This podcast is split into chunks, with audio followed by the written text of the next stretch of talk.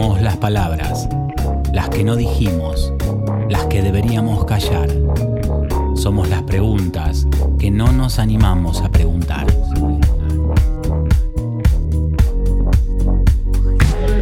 Somos cicatrices y la cura. La respuesta que no todo está tan mal. Ni tan bien. El aprendizaje, el trabajo acá, el aquí y el ahora, el ticket de vuelo en este mundo, la reencarnación y el más allá. Somos pasajeros, el pasaje y el destino. Somos la maleta de historias, deseo y necesidad. Alguien que nos aloje, experiencias para un nuevo despertar.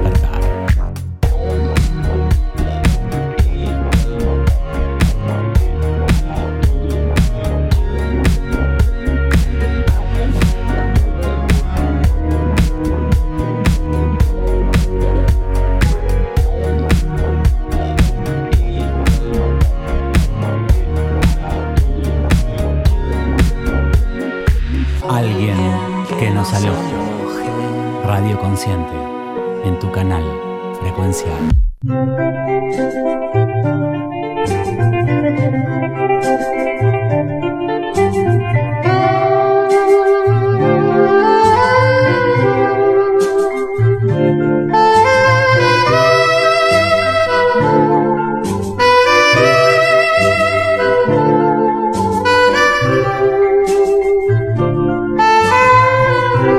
En un bolso entra toda la radio. Hablo de cables, micrófonos, grabadoras, soportes, artefactos, socios de las historias.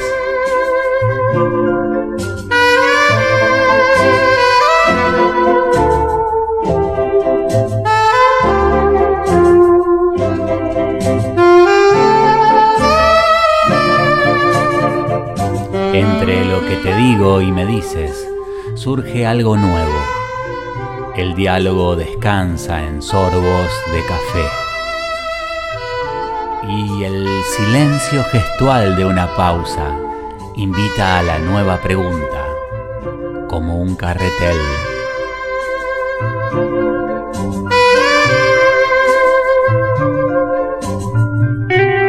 ¿Qué es lo que mueve a la radio de viaje? Hombres y mujeres portan historias de vida toda vida merece ser contada. En el azar que no existe, elegimos y destacamos injustamente unas sobre otras.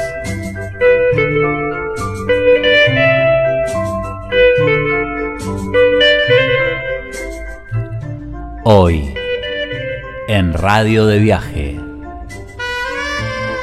Voy Brusone, el andar del mago dulce.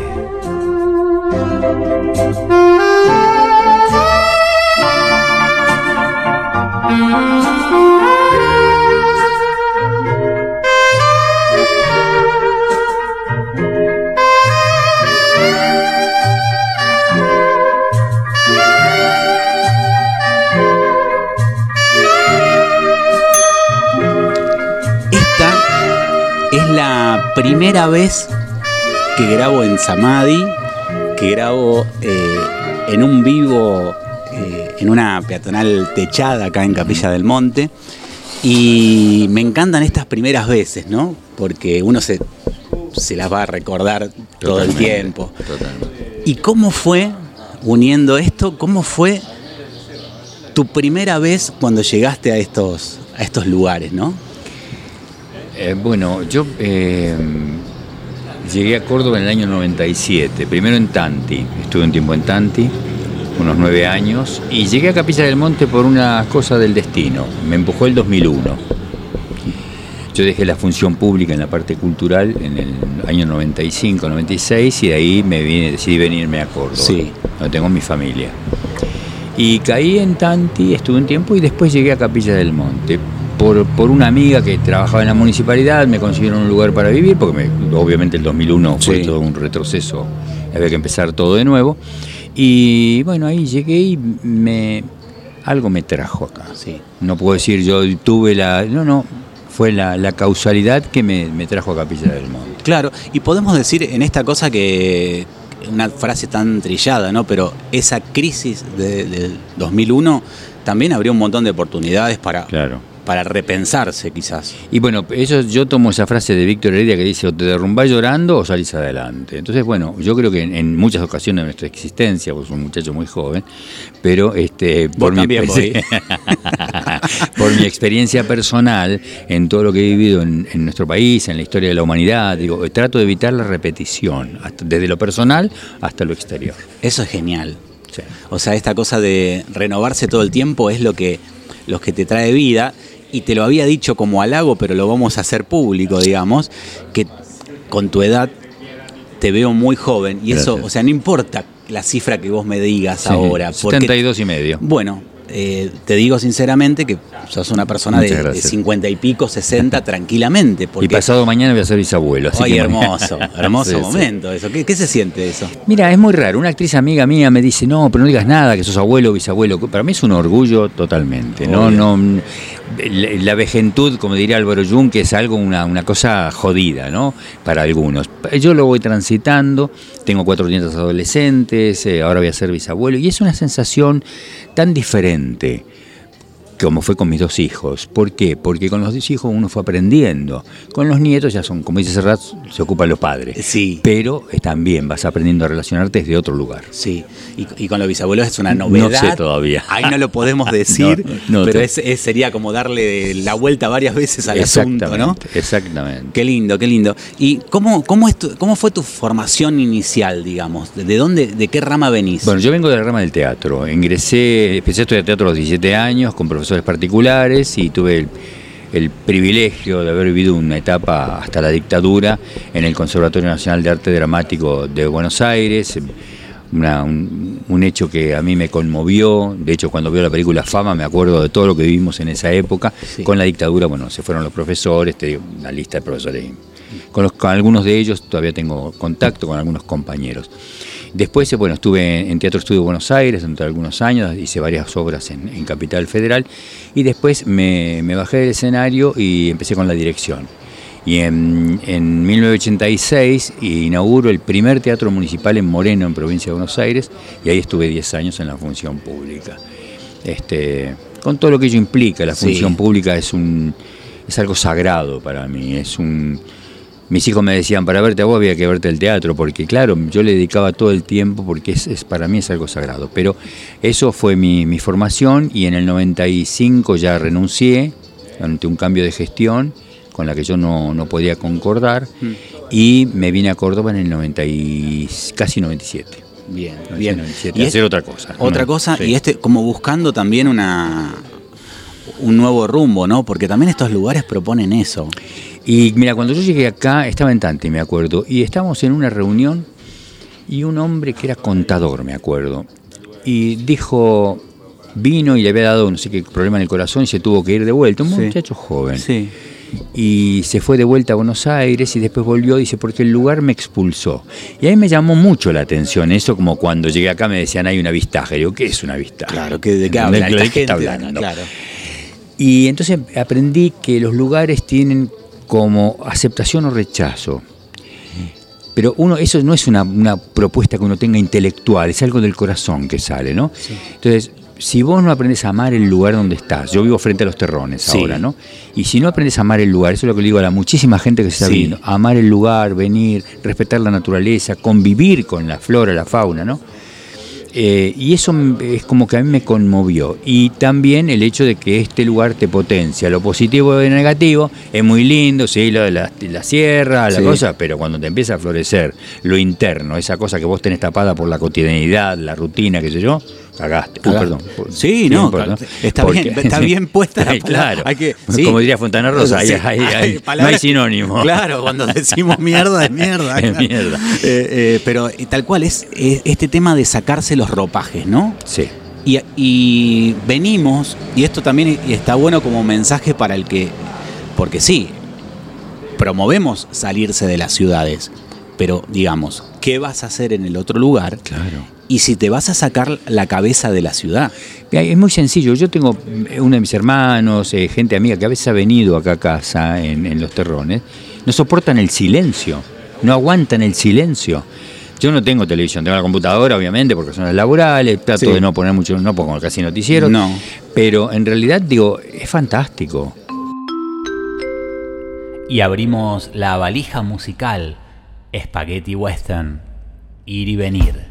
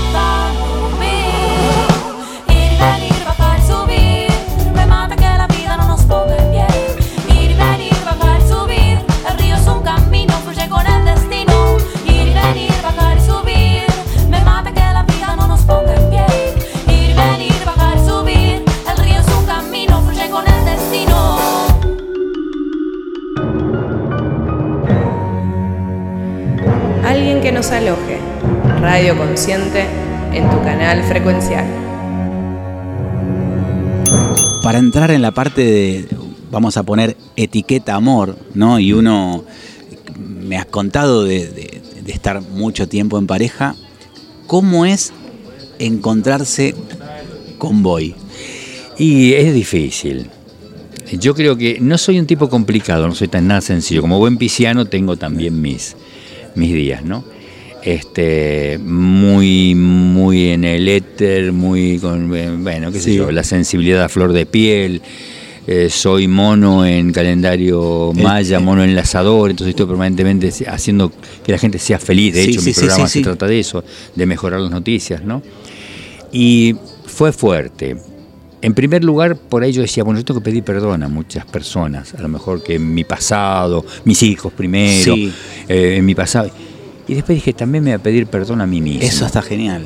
Yo me tengo que perdonar a mí mismo, porque me equivoqué y bueno, hice lo que pude. Recién dijiste una cosa que me marcó, que tus hijos tenían que, eh, para verte ir al teatro, también tiene que ver con una emoción que le pone uno a las cosas, Sí, porque, porque te veo que sos así, Totalmente. y a veces eh, nos pasamos de esa emoción. Sí, sí, nos pasamos y nos pasamos de vuelta. Claro. Entonces, una vez le escuché decir a Brandoni esto, hay que buscar un equilibrio entre la vida artística y la vida privada. No siempre los grandes, y yo tengo un pico de familia de artistas, mi abuelo Sí. era un artista plástico muy conocido, qué sé yo, y no siempre la vida del artista se conjuga eh, en equilibrio con la vida privada.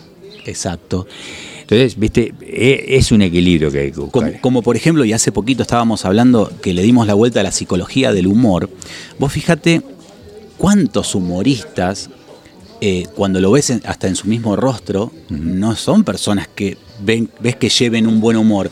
pero sí saben hacerlo. Saben hacerlo. Bueno, vos conocés la, la- la anécdota del payaso Garrick. No, contame. ¿Te la puedo contar? Sí, por favor.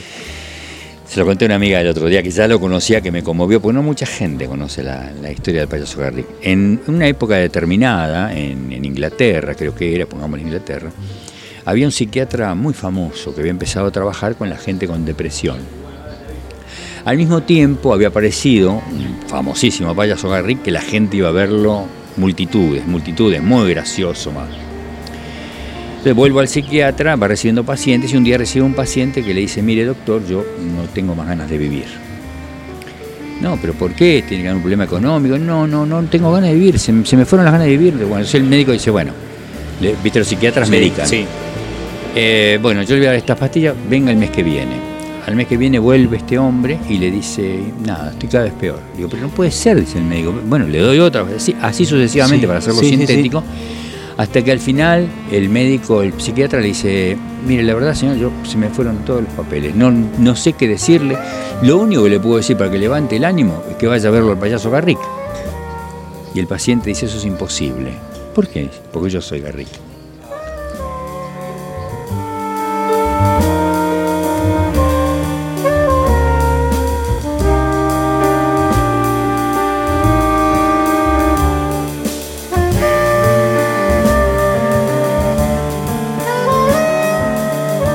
2020 yo transmitía desde mi casa, de, de lunes a viernes 19 a 21. Sí. Y un día este, dije, yo no me siento bien haciendo esto. Y eh, dije, "Lo voy a- no voy a hacer más este programa. Y cuando termino el programa a las 21, a 21 a 15, recibo un mensaje de audio por WhatsApp Sí. de un oyente de Buenos Aires que me dice gracias al programa, pues soy un tipo divertido. Sí. Si no, sí, no me sirve. Sí. Y me dijo, gracias al programa se estaban eh, pudiendo, porque en Buenos Aires, no- en Capital no podían salir, que estaban todos encerrados. Y dije, bueno, entonces tiene razón de ser.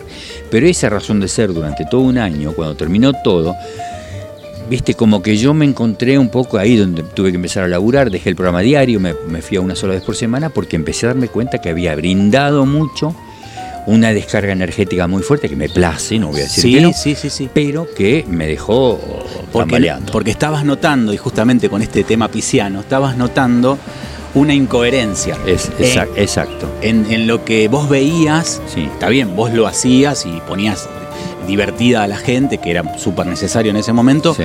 pero veías una incongruencia ahí Claro. En la realidad. Claro, y eso yo lo hablo con muchos amigos acá, artistas, ¿no? Que yo respeto muchísimo y les pasó lo mismo. Cuando el 2021 estábamos todos mirando en las calles como si hubiera un- alguien pateó un hormiguero, que estábamos cambiando y no sabíamos qué trole hay que tomar, el Claro.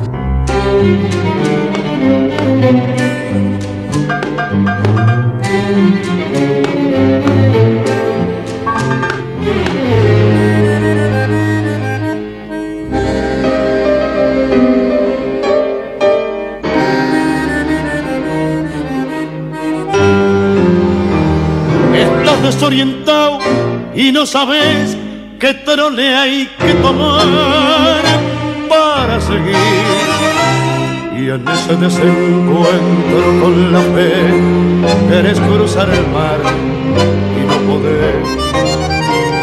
La araña que salvaste te picó, ¿qué vas a hacer? Y el hombre que ayudaste te hizo mal, es dale que va. Y todo el carnaval gritando pisoteo la mano fraternal que Dios te dio. Que desencuentro, si hasta Dios está lejano, sangrarás por dentro. Todo es cuento, todo es. En un corso a contramano, un grupo y trampeó a Jesús.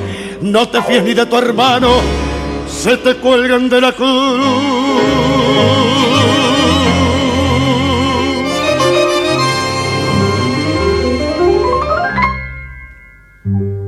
Quisiste con ternura y el amor te devoró de atrás hasta el riñón. Se rieron de tu abrazo y ahí nomás te hundieron con rencor todo el arpón. amargo desencuentro porque ves que es al revés. Creíste en la honradez y en la moral, qué estupidez. Por eso en tu total fracaso de vivir, ni el tiro del final te va a salir. En bandoneón Ernesto Bafa, en piano Orlando Berlinghieri y en la voz Roberto Goyeneche. Seguimos en charla con Boy Brusone desde Capilla del Monte. Y en este bloque, un enfoque sobre la sociedad de hoy. Yo vengo de Onganía, de la época de cuando vuelve Cámpora, en la época de Lanuse, la época de Cámpora, cuando viene, vuelve Perón y vuelve con López Rega, aparece la AAA, donde los, estábamos amenazados los actores por el, hecho, por el mero hecho de ser actores. La AAA amenazó, y yo me acuerdo, esta es una imagen, lo quiero recordar, Sí, perdón, porque sí, sí. por ahí hay gente joven que escucha esto y decís, Absolutamente. ¿Fue cierto o no fue? Sí, fue cierto. Yo vi en la Asociación Argentina de Actores en el año 75 entrar a María Rosa Gallo, que ya no está entre nosotros, entrar del brazo de Julio Marcio, no me acuerdo quién más, parecía una tragedia griega, llorando porque le habían dado 48 horas para salir del país, porque la mataban. Víctor Laplaza ha hecho un- una referencia a esto hace poco, estuvo que ir a México, y casi se suicida en, México porque ellos no entienden lo que es la sensibilidad, te quieren a- a- a ma- masacrar. Cuando viene la dictadura, la AAA se alía con, con el ejército y empiezan a desaparecer, entre ellos mis queridos amigos Cristina y Nico en Paso del Rey. Entonces, es como que yo siento que a hoy por hoy, después de tanta dolor, tanto dolor, volvemos a esto que te decía antes, la repetición. Hoy por hoy no entendemos que se puede pensar diferente. No soy tu enemigo, pienso diferente. Sí, sí, sí, sí. Digo, esto tiene una consecuencia, se ha perdido la crítica y la autocrítica. Si vos haces una crítica, sos de tal lado, y si no la haces, sos de tal otro. Y dice, pero para un poquito, yo tengo mi propio criterio. Claro, por esta, por esta intención que ya tenemos que pensar que está totalmente diagramada de tenernos aislados. Exacto, totalmente. En solitario. totalmente. Entonces, ¿qué pasa? Eh, al tenernos así, de esa manera, eh, nos creemos que sabemos todo porque nos llega un montón de información de, Claro, de Google redes. y redes y todo, claro. pero ¿qué hacemos con la información si no tenemos conciencia? Es primero eso, y después, está bien, tenemos el diagnóstico, como digo yo, a veces me mandan cosas de lo que Sí. está pasando ahora con el clima, Sí. quiénes manejan el clima, la, la lluvia, falta de lluvia, bla, bla, bla. Sí. Digo, está bien, es el diagnóstico, pero ¿qué hacemos ante eso? Porque el diagnóstico lo tenemos, pero tiene que haber algo que nos dé una herramienta para decir, bueno, vamos a trabajar con eso. ¿Dónde está la herramienta desde mi punto de vista? Primero, como dice en la Sorbona de París, si vos querés hacer la revolución, empezá por vos mismo. Y eh, esto lo mismo. Si yo quiero cambiar el mundo, de cambiar yo primero. Y después que cambie yo, ahí vamos a ver cómo lo, lo vamos modificando. Unirse, esto de la masa crítica que hablamos con, con mi amiga, la masa crítica, juntarnos con la gente. Mira, una vez estábamos con, yo sé el programa la mañana, Sí. eh, cuando estuve 11 años a la mañana en Astral, y no llovía. Y yo era muy amigo de, de Jenny Trailes, Sí. la, la actriz, Sí. muy amigo, amigo de Raúl Taibo. Coincidieron los dos que estaban acá en Capilla. Y Raúl me dice, che, tengo ganas de ir a conducir el programa con vos. Le digo, dale, vení. Y vino al programa, qué sé yo, y vino Jenny Trailes. Entonces estábamos los tres y, yo- Sí. y dijeron, propusieron ellos hacer una meditación en las gemelas para que lloviera. Entonces juntó un montón de gente, hizo la meditación y llovió. ¿Viste? Entonces, hay algo que tiene que ver con, con esto de la, la energía común y la energía colectiva puesta en- desde el inconsciente colectivo, tal vez, pero puesta en lo mejor y no en lo peor. Hay un, hay un ejemplo eh, que lo vamos, lo pueden comprobar porque se comprobó científicamente para los que necesitan eh, ver Sí, para, sí, creer, para creer. y no creer para Sí, ver. está, que porque viste es todo. Sí, sí. Eh, cuando sucedió Eso lo escuchamos en los terrones. Sí. ¿No? ¿Verdad? Cuando sucedió lo de las torres, eh, la gente se puso a meditar, a orar por todo, porque fue, no, no, atravesó el mundo, porque también por la, por la espectacularidad que tienen los americanos de vender la noticia Obvio. también. Eh, pero lo que sucedió fue que se elevaron las ondas magnéticas y vibratorias del mundo. Sí. Eh, se, se ha po- podido medi- medir. eh, lo que sería la, la malla crística, digamos, como que esa masa de gente orando hizo una modificación vibracional, vamos a decir, para, hacer, para no hacerlo tan científico. Entonces se puede. Entonces, si eso se mantendría durante mucho tiempo, Se puede. se puede. Yo creo que se también puede que- cambiar. Y a, y a eso eh, apunta tu mensaje, Sí. de construirse uno mismo, ¿no? Sí. Porque si nos vamos a pasar criticando y evitando el diálogo que es constructivo, Exactamente, exacto, exacto. No es la discusión que yo golpeo la mesa, no. No. Un diálogo que nos enseñe. Yo tengo muchos amigos que no piensan como yo, ni yo pienso como ellos, pero vamos elaborando, nos reunimos, hablamos, decimos, bueno, ¿por dónde va la mano? Me acordé recién este, de algo que tiene que ver con esto de la, de la- del ser humano. Cuando fue la época de la dictadura, yo soy muy amigo de Víctor Heredia, sí, y a mí hay gente que me dejó de saludar porque era amigo de Víctor Heredia. Al tiempo, cuando viene la democracia, este, en el 83, el 84, la gente me empezó a contactar y decir, como vos sos amigo de Víctor Heredia, lo queremos traer a Moreno a Paso del Rey. Esto es la rareza de lo que tenemos que evitar de caer otra vez en esta cuestión. exactamente. Yo no digo que arriesgues tu vida por el otro, pero tampoco delatar así como se ha delatado. Sí, y, y tampoco eh, hacer una cosa de estigmatizar, empezar a poner que todo el mundo tiene etiquetas, Oh, porque claro. también hay otra gran cosa. Sí. No es no es el mismo boy de hace No, 15 años. ni de la semana pasada. Y hay gente que se quedó con la etiqueta del, Sí, de hace claro, 40 años atrás. Claro, bueno, pero eso es la evolución. Eso es la evolución. Yo Quiz- no, no- quizás piense así el que no evoluciona. Eh, cla- claro. Yo re- te reconozco que me costó, recién estos dos últimos años he, he- he hecho una- un trabajo realmente importante conmigo, me costó, no fue sencillo, pero aprendí mucho de las personas que estuvieron conmigo, ¿no? Yo realmente creo que debo agradecer eso fundamentalmente, aprender de las personas, intercambiar, este, pero a veces me gana la desesperanza, no te lo voy a negar. Sí, nos pasa a todos. A mí me cae ese momento, digo, pero ¿qué pasa? Cuando vienen todas estas medidas económicas, este quilombo que hay en el país, digo, ¿y qué hago? ¿Me enriedo con eso o creo mi propio universo? El universo es mental, el, el universo lo creas vos. Entonces, bueno, de alguna manera me parece que ahí vamos construyendo esta, este camino nuevo, desde uno, y después veremos, Claro. qué sé yo, pero es vivir cada día. Yo a esta altura de mi partido cronológico intento vivir cada día de la mejor manera posible, dar lo mejor que pueda de mí. Y la verdad que hace unos años atrás yo estaba en el Teatro Municipal de Moreno cuando se Sí. laburaba todo el tiempo y había un vecino que jugaba al PRODE en aquel momento. Me dice, si yo me saco el PRODE, me compro una estancia, me pongo así a mirar todos los días al atardecer y no hago nada. Y yo decía, este está loco, No, ¿cómo no hacer nada? Nada es. Y sin embargo, años después, yo entendí lo que significaba no hacer nada. No es no, eh, podés hacer un montón de cosas, pero hacer nada es estar con vos mismo, disfrutar de la naturaleza, poner la música que tengas de escuchar. Sí. Hacer nada también está bueno por momentos. Claro, pero creo que no podemos. eh, pero si estamos mucho tiempo haciendo nada No, no sirve, no. y no estamos mirando al otro, No, no, claro. porque ahí está el- la- Claro. lo que lo suelo poner en, en discusión, el que se va a encontrar con uno mismo y se aísla, se va puntualmente, hay gente que se va a la isla, a la Sí, un selva, ermitaño. y claro, se encontró, pero se olvidó del otro, porque Claro. También es como que no te no encontraste el equilibrio, porque Exacto. ahí en, en el ida y vuelta con el otro también está la construcción. Sí, mira, yo creo que en el ida y vuelta eh, es fundamental, pero el ida y vuelta también con todos, ¿no? Sí, Eh, yo tuve la suerte de estar ocho meses acá en la Secretaría de Cultura. sí. Y eh, me acuerdo que hubo una reunión con, con turismo, con el secretario de turismo, con los restaurantes, a mí me conoce Sí, todo el mundo acá, sí. bueno. Y yo les pedí a la gente del restaurante, digo, ¿ustedes les puedo pedir un favor? Cuando yo voy a comer se lo hago sacar, pero ¿ustedes por qué le ponen TN o C5N o Crónica en los televisores? Porque, y, pero la gente que viene acá quiere eso. No, No, no, porque primero, yo estoy comiendo lo que estoy viendo. Y por otro lado, eh, vos a la gente le tenés que decir, acá es un lugar de paz, no hay noticiero, vamos a hablar en, como hay algunos lugares que prohíben la música en los balnearios, vamos, vamos, a- vamos a tratar de aquietar. vamos a bajar. Está genial y me hizo acordar una anécdota. Vos sabés que eh, en este momento, igual, Purmamarca, que es, Sí. es como otro país, Sí. ese norte que tenemos Sí, hermoso y para, para visitar, eh, veo una casa, estaba sentado, llena de rejas. Le digo, ¿quién vive acá?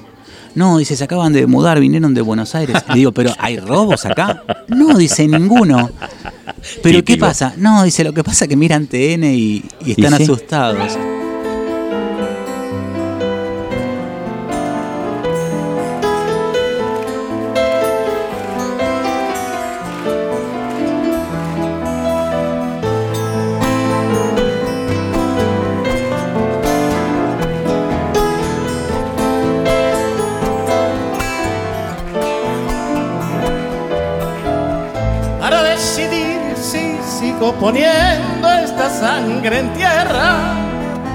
Este corazón que bate su parche, sol y tinieblas.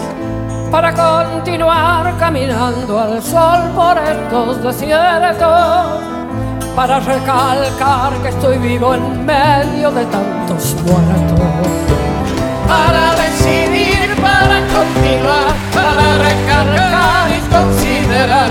Solo me hace falta que estés aquí con tus ojos claros. Fogata de amor y guía, razón de vivir mi vida.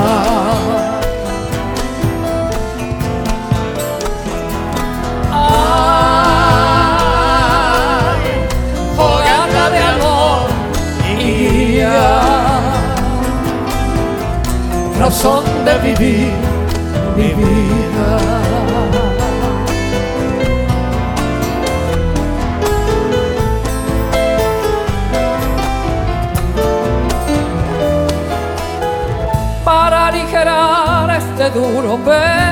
De nuestros días, esta soledad que llevamos juntos, islas perdidas. para descartar esta sensación de perderlo todo, para analizar por dónde seguir y elegir el modo, para aligerar, para descartar, para analizar y considerar. Solo me hace falta estés aquí con tus ojos claros. Ay, fogata de amor y guía, razón de vivir mi vida.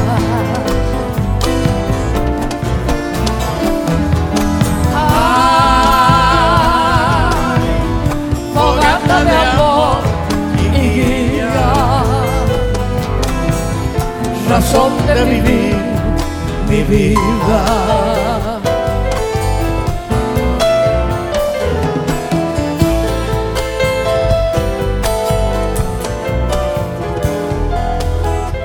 para combinar lo bello y la luz sin perder distancia, para estar con vos sin perder el ángel de la nostalgia. Para descubrir que la vida va sin pedirnos nada, Y considerar que todo es hermoso y no cuesta nada.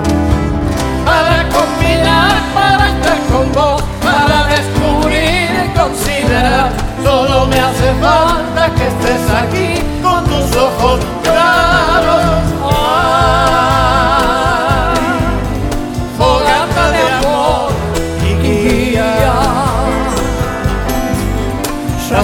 Razón de vivir mi vida. Ay, fogata de amor y guía, razón de vivir.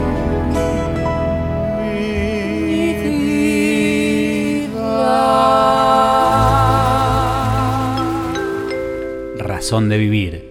Teresa Parodi. Víctor Heredia. Esto es alguien que nos aloje,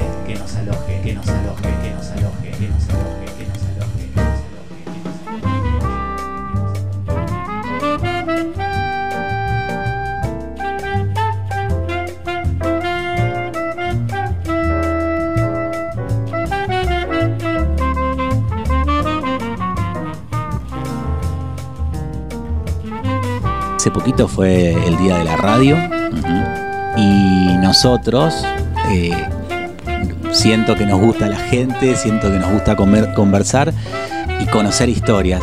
¿Qué, qué te dio la radio? Si yo, yo te cuento cómo empecé, no te vas a reír porque si no me voy. Cuando yo tenía 16, 17 años, esto no hace mucho, en Paso del Rey había una escuela de un cura, esa escuela la inauguraron, la padrinaron Palito Ortega e Irineo Leguizamo, que ahora cumple creo que 50 años, algo por el estilo. Entonces en esa época se pasaba cine para los chicos gratis, en blanco y negro. Sí. y estaban las bocinas, esos parlantes, y entonces, qué sé yo, a mí la, la naturaleza me dio buena voz, Sí. porque la trabajé en el conservatorio Sí. con dos enormes foniatras que tuvimos, y me hacía a mí anunciar. Entonces yo anunciaba, hoy a las 3 de la tarde va a estar la película Carlito Chaplin, los tres chiflados, bueno, que yo. Y ahí empecé. Después, eh, radio empecé en el año 83, 84, de venida, recién de venida la democracia, con, eran dos radios nada más en Moreno, en provincia de Buenos Aires. Empecé con programas y eh, la lectura siempre me gustó, no soy periodista, pero me gustó conversar con la gente. Estuve va- varios años y después eh, ya no, ya dejé porque me dediqué directamente a, la- a la- a mi trabajo cultural en Moreno, qué sé yo. Pero cuando vine acá a Capilla, casi por casualidad, gracias a una amiga mía, Laura Bergerio, me recomendó en la radio en 2004 y empecé un programa, Despierta Capilla. Fantástico. Y empecé, ya va a ser ahora 20 años el año que viene, y cuando empecé hablé con mi amigo Manuel Callao, este, y le digo, "Vos sabés que yo-" dice, tratar de mejorar las noticias. Y ahí entendí esto de que hablábamos antes. Mejorar las noticias significa no voy a tener pálida, si viene el comisario que no me hable de asesinato ni nada, sino hable de la prevención, ahí que está. lo que estuvo muy bueno, eso, y nos divertíamos. Ahí está. Y, y hace poco Capilla tuvo una noticia que fue a nivel nacional. eh, todos pusimos el ojo en lo que fue los incendios. Sí. Y acá tenemos otro tema, porque podemos quedarnos en lo que dejó el incendio o podemos ponernos a hablar de cómo hacer para que no suceda. Y eso es algo como la tenencia responsable de mascotas. Ayer también hablamos de esto. Sí, tenencia responsable de mascotas, está fenómeno, pero durante años hablamos de tenencia responsable y la gente sigue dejando, abandonando, no castrando, qué sé yo, bueno. Y con los incendios estamos viendo también alguna otra posibilidad, más allá de que los incendios son 99,9% intencionales, Sí. por, por este, a propósito o por eh, descuido, por lo que Descuido, fuere. sí. Y ahora se está hablando de que vienen de arriba, de rayos, que no sé Sí. qué cosa. Bueno. Las redes hoy proponen que armes contenido, pero no le importa si es verdad o no. Quieren tráfico, Y- quieren que se mueva. Claro, que pero también tiene un propósito eso. Eso tiene un propósito, 1984 de Orwell, ¿no? Exacto. Tiene un propósito. Y las redes nos, yo creo nos han limitado también la capacidad de, de discernir. Y después aparecen las cosas tarde que nos afecten a nosotros, a los que no, no creen, cuando hay una verdad inalterable. Esta, es la verdad, y, usted- y- pero nosotros te estamos diciendo, si vos vas caminando y te vas a ver la piel no, te, no te, vas a caer, y te caes, ¿por qué? Porque no este, te diste cuenta que hay una piedra así. Y hay una verdad inalterable, y te lo, te lo advertimos. O sea, lo que pasa es que estamos en un mundo donde todo es refutable. Sí, sí, sí, sí, sí. Ah, sí. Por ejemplo, ahora pueden decir alguien dice, no, pero no estuviste con Boy, no, no hiciste la nota Boy. No, pero si Boy está acá. No, no, pero no era Boy. Era, el doble de Boy. Te dicen el doble de Boy. No, pero Boy no tiene doble. Pero sí. todo a todo. Sí. Y- ¿O era Richard Giro, Camero o Monzón? es verdad. Entonces, ante eso, eh, uno tiene que decir, bueno, me vuelvo como para adentro, yo digo esto, si a alguien le resuena, le resuena, sí. y no invierto un tiempo y energía, que es la discusión, pero Sí. esa discusión que no va a ningún lado. Exactamente. Eh, el- el- el- en el manual del Guerrero de la Luz, eh, que es un libro que, que uno lo tiene ahí, eh, dice que hay que saber en qué guerra uno se mete. ¿no? Exactamente. Y no perder energía en combates que son innecesarios. Exactamente. Y Yo- no por soberbia, ¿eh? No, no, no, no, no, porque tampoco somos dueños de la verdad. Nosotros, nadie es dueño de la verdad. Es- uno tiene su creencia, ¿no? Desde un lugar que tenga que ver con la ética, y con la disciplina y con la coherencia. Porque Eso. vos podés dar una palabra y decir otra. Y esto nombro otra vez a Víctor porque lo decíamos con Víctor y esto. Hay una distancia enorme entre la palabra y la realidad. Y lo estamos viendo en estos días. Se dice una cosa, pero se hace otra. Sí. En, eh, haciendo referencia a esto que te pueden decir, vos tuviste o no estuviste conmigo, eh, hay un cuento que grabé de García Márquez, me olvidé el nombre. Una mujer le dice al marido, vos sabés que fui al pueblo, algo raro está pasando, o algo raro va a pasar, qué sé yo. Él lo lleva el hijo a un juego de billar y así sucesivamente terminan toda la gente huyendo, quemando las casas, porque la mujer sintió que algo, pero no sabía qué. Entonces el boca a boca, el, el que dirán, van, a- van agrandando esto, que es una irrealidad, y se term- combina convirtiendo en una realidad. Antes de pasar al último bloque de alguien que nos aloje en charla con Boy Brusone, vamos a hacer un pedido. Ya, ¿Querés un café? Vos me das. Un cortadito hacemos. Sí, Sí, sí, señor, por estar, eh, Abigail, de que nos atiende acá en Samadhi, le mandamos un saludo y un agradecimiento también. En jarrita, sí. humedad, llovizna y frío. Mi aliento empaña el vidrio azul del viejo bar. No me pregunten si hace mucho que la espero. Un café que ya está frío y hace varios ceniceros. Y aunque sé que nunca llega, siempre que llueve voy corriendo hasta el café. Y solo cuento con la compañía de un gato que al cordón de mi zapato lo destroza con placer. Café, la humedad, billar y reunión, sábado con trampas, qué linda función. Yo solamente necesito agradecerte la enseñanza de tus noches que me alejan de la muerte. Café, la humedad, billar y reunión, sábado con trampas, qué linda función. Yo simplemente te agradezco las poesías que la escuela de tus noches le enseñaron a mis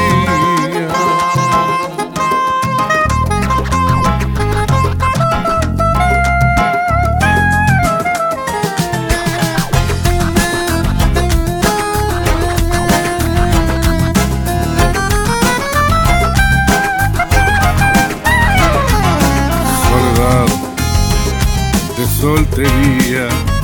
Son 30 abriles ya cansados de soñar. Por eso vuelvo hasta la esquina del boliche a buscar la barra eterna de Gaona y Boyacá. Ya son pocos los que quedan. Vamos muchachos esta noche a recordar una por una las hazañas de otros tiempos y el recuerdo del boliche que llamamos la humedad. Café, la humedad, billar y reunión, sábado con trampa, qué linda función. Yo solamente necesito agradecerte la enseñanza de tus noches que me alejan de la muerte. Café, la humedad, billar y reunión, sábado con trampa, qué linda función.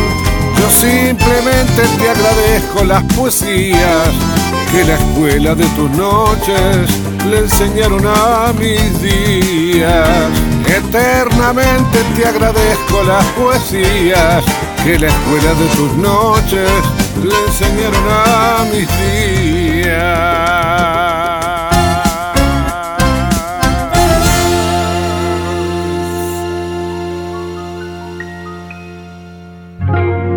Estamos en Instagram y Facebook como alguien que nos aloje. Encontrá todos los capítulos en Spotify.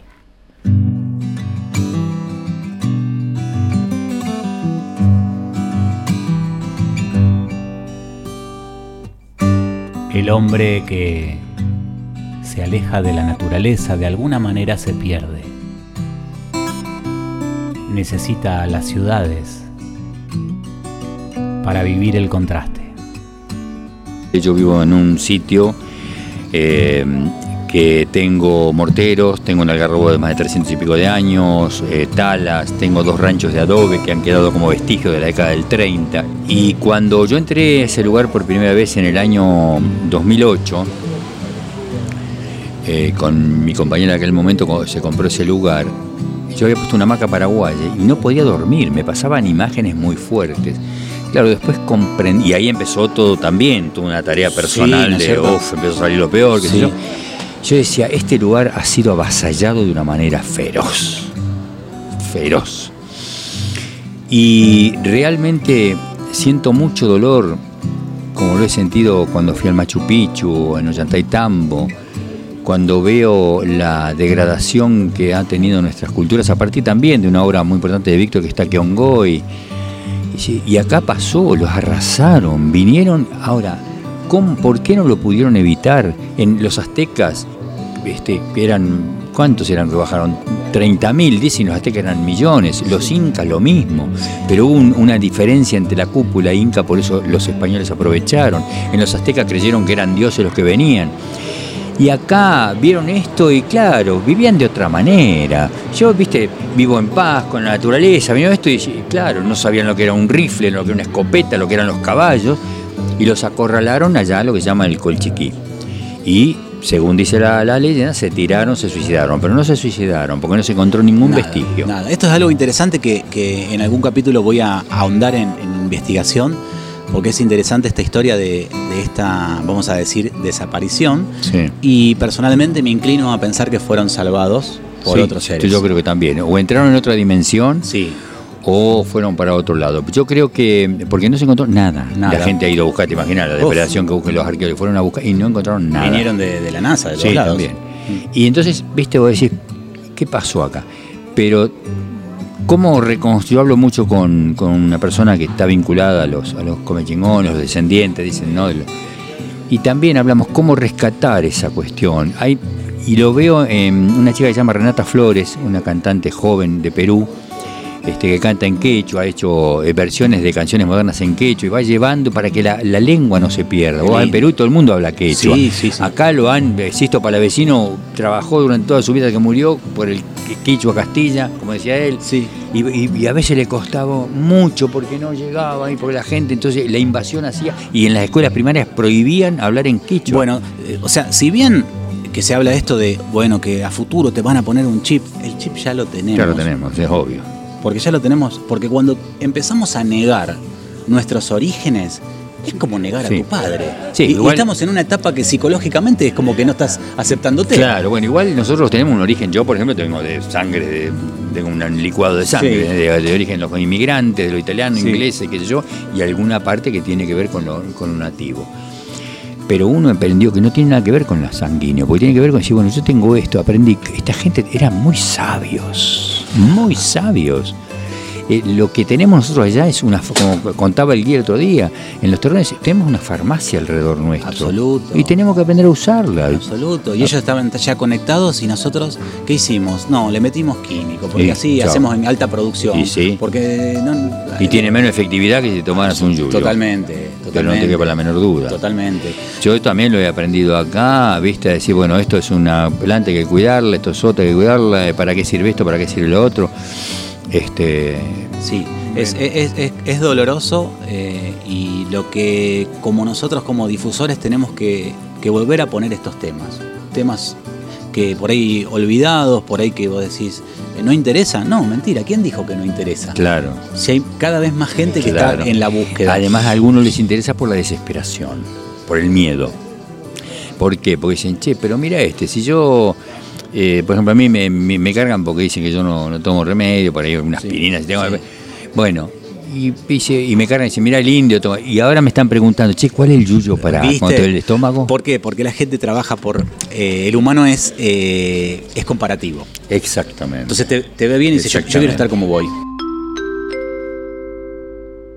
Desde muy niña solía ir con sus padres a excursiones escolares al complejo arqueológico de Vilcahuasmán, Perú. Justo ese lugar, y por alguna extraña razón que solo los apus entenderían, harían que la joven Renata abra los ojos solo para percatarse que era parte de algo más grande que ella misma, de una cultura que parecía ir cayendo en el olvido de la gente y había que rescatar. Ella es Renata Flores, con la dulzura del quechua.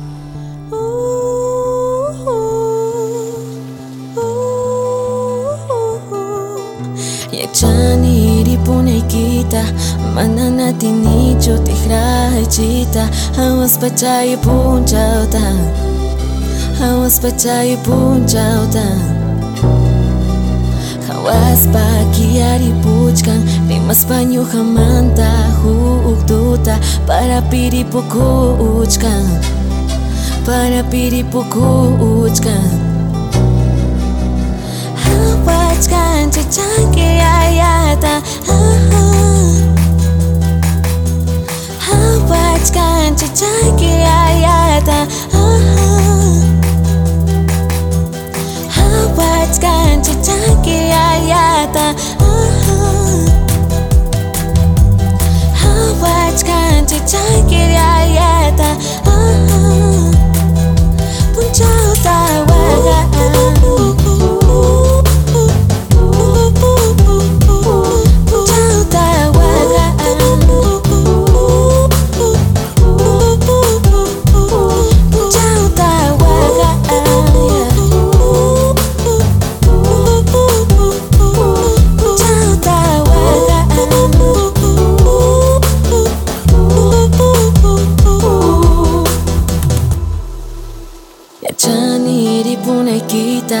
Mana ngati ni cho ti khrai chita Hawas pachaya pun chao ta. Hawas pachaya pun chao ta. Hawas pa kia ni puchka Rimas pa nyu hamanta Hututa Ripoku uchka Yeah. Oh, oh, oh. Aha. Hawachkan chak chak kia ya yata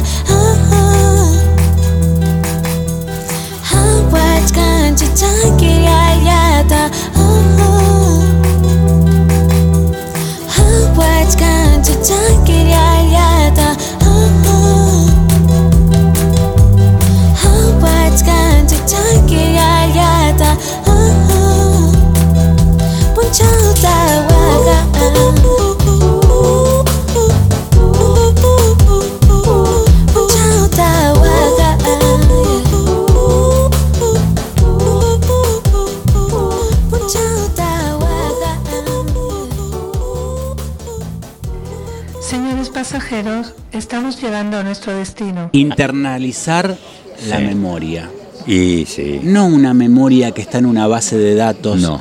que la vamos a buscar, sino No. una memoria como digerirla, como tenerla dentro, Sí. porque Sí. ir a buscarla cada vez que decir voy a tomar una decisión y voy a pensar qué pasó cuando alguien decidió eso mismo. Exacto. O, o qué pasaría si decidió lo contrario, porque a esta altura ya tenemos el ejemplo de todo. Ya está, ya- o sea, De todas las decisiones ya Claro, está. y no una memoria que nos conduele, ah, no, porque a mí, yo, cuando- a- a- no hace muchos años pude hablar de mis amigos desaparecidos. Cristina era mi alma gemela, sigue siéndolo. Eh, su hija en San Luis, que la tenía Mm. tres años cuando la dejaron ahí este, los que se llevaron los padres desaparecidos. Y Yamila fue la que me dijo para el programa, hay que militar la sonrisa. Y eso es verdad. Sí. Eh, y no desde el dolor. Entonces yo aprendí a partir del dolor de, de, de- Yamila y de tantos otros, sí, bueno, aprendamos de este, de este dolor. Pero no para que la herida, echarnos sal en la herida, sino para saber que esto no puede volver a ocurrir. De nada, ¿no? de todo lo que hablamos. Tener más solidaridad, empatía, pensamiento. Hay que pensar antes de hablar. Eh, me lo digo a mí mismo también, Sí, que a veces y por, impulsivo digo cualquier Y pelotudez. yo me digo también accionar más que decir. Es- Como eh, nosotros y estamos eh, y con una construcción de la palabra todo el tiempo, Y decimos demasiado. Exactamente. Entonces, pensar más y accionar. Y acercar la palabra a la realidad, es decir, yo pienso que quiero hacer esto en mi vida y bueno, uno, yo le decía una vez a Laura Bergerio que estábamos haciendo televisión, le digo, a mí me puede investigar, yo recito cualquier archivo, cualquier archivo, porque no, nunca tuve nada que me pueda decir, bueno, a lo mejor estuve ausente con mis hijos un tiempo, o, o no fui buen padre, o qué sé yo, porque por, la, por el laburo. Yo, bueno, hoy con mis hijos tengo una relación de- de- excelente y aprendiendo ellos de lo que aprendieron de mí. Claro. Y mis nietas aprendiendo de lo que aprendieron mis hijos de mí y de mí también, ¿no? Tal cual. Y reconocer si alguna vez uno dijo algo que, que se equivocó. Eh, yo antes, si vos me preguntabas eh, qué hay después de la, de, de la vida, eh, la muerte, yo decía, entramos en la nada, no hay nada. Hoy no pienso No, eso. claro Hoy pienso que el alma sigue trabajando. Totalmente. No importa si estamos con este cuerpo No, o sin cuerpo, pero sigue, sí. pero seguimos. Y Sí, bueno, sí. me desdigo de ese pensamiento, Sí. lo reconozco, porque uno en este, en este eh, andar eh, se, se va a desdecir. ¿Qué Sí. problema hay? Y creo que la práctica te va enseñando eso. Más allá que uno va leyendo y dice, ah, mira vos, pero después hay algo que se internaliza. Dice, ah, entonces no era una boludez esto, que hay otras vidas, que hay vidas pasadas, que hay vidas futuras, que tengo un. y que tengo un propósito en esta vida. Yo hace poco, bueno, se murió un amigo mío muy joven, viste, que, Sí. bueno, vos sabés quién Sí. es, qué sé yo, y a mí me dolió, pero era, bueno, y lo vi tan tranquilo, tan en paz, dije, este está en paz. ahora, y, está y ha hecho un gran trabajo Y ha hecho un trabajo. y dejó un lugar que va a tener frutos de un montón Sí, de, de- de me gente. refiero a Alberto Gallo, lo quiero nombrar porque Exactamente, un con- tipo que dejó, fue, explotaron las redes con eso. Sí, sí, sí. Y éramos muy, muy amigos y bueno, y a menudo, por supuesto, siempre bromeábamos ahí. Eh, pero ha hecho una tarea muy fuerte, muy, muy fuerte desde de allá de Buenos Aires para acá. Bueno, voy, te agradezco un montonazo. Gracias me, me encantó y creo que esto va a continuar. Ojalá. En cualquier viaje, que por supuesto estoy viniendo muy frecuentemente a este lugar que, que siento como. Todavía no puedo decir mi casa, pero ya tengo como, digamos, como mi jardincito, ¿no? Claro. Eh, así que bueno, aquí desde, desde la techada, Capilla del Monte, el bar eh. Samadhi, que nos ha traído cafecitos. eh, y muy rico todo y muy rica la, la entrevista. Gracias, Boy. Muchas eh. gracias por la oportunidad. Todo lo que puedo manifestar es, o que he podido manifestar, como lo hago habitualmente, siempre surge de una realidad vivida y vivida en el presente, ¿no? En un presente que no es sencillo, pero no es, no es difícil transitarlo. Gracias. Gracias.